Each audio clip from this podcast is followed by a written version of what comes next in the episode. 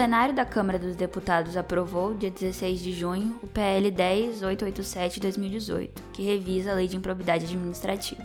O texto ainda precisa ser aprovado pelo Senado e sancionado pelo Presidente da República antes de entrar em vigor. Você está no podcast do escritório Eduardo Campos e eu sou Natália, da equipe de Direito Público.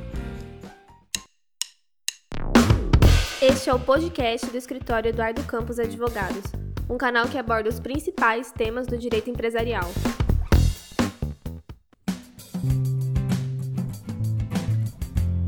A principal mudança do projeto trata do dolo.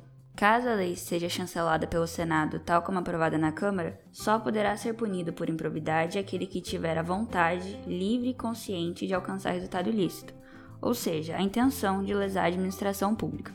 Vale lembrar que atualmente gestores públicos podem ser condenados por improbidade mesmo que não se comprove que tiveram intenção de causar dano aos cofres públicos. Ou seja, em tese, um gestor poderia ser processado e condenado por algum prejuízo mesmo que não tenha tomado nenhuma atitude, bastando comprovar que ele poderia ter agido e não o fez.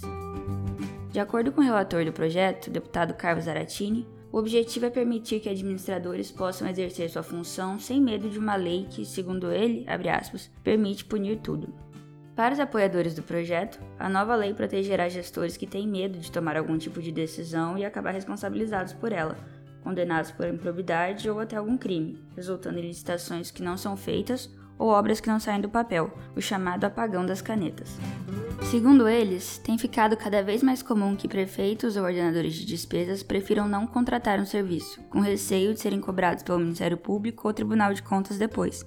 Preferem então que alguém vá à justiça conseguir uma liminar que o obrigue a contratar em regime de urgência, sem licitação. Aí terá sido cumprimento de ordem judicial e não decisão administrativa.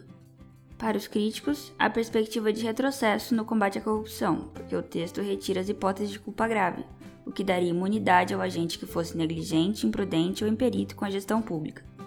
Além disso, o projeto concede exclusividade ao Ministério Público para propor ações de improbidade, retirando do ente público lesado, a União, os estados e os municípios, o direito de buscar a reparação do dano e a punição dos atos ímprobos. O novo texto mudou também o tempo de suspensão dos direitos políticos, ao invés de ser até 10 anos, a mudança amplia para 14 anos. O problema é que foi retirado o prazo mínimo, hoje de 8 anos, e a punição poderia ser de 6 meses, por exemplo. Por fim, vale lembrar que a lei de improbidade permite a aplicação de sanções a pessoas que não sejam agentes públicos. Ou seja, é possível que um particular cometa ato de improbidade quando induzam o agente a praticá-lo, pratique o ato junto ao agente ou dele se beneficie. Para mais informações sobre o projeto, continue com a gente nos próximos episódios.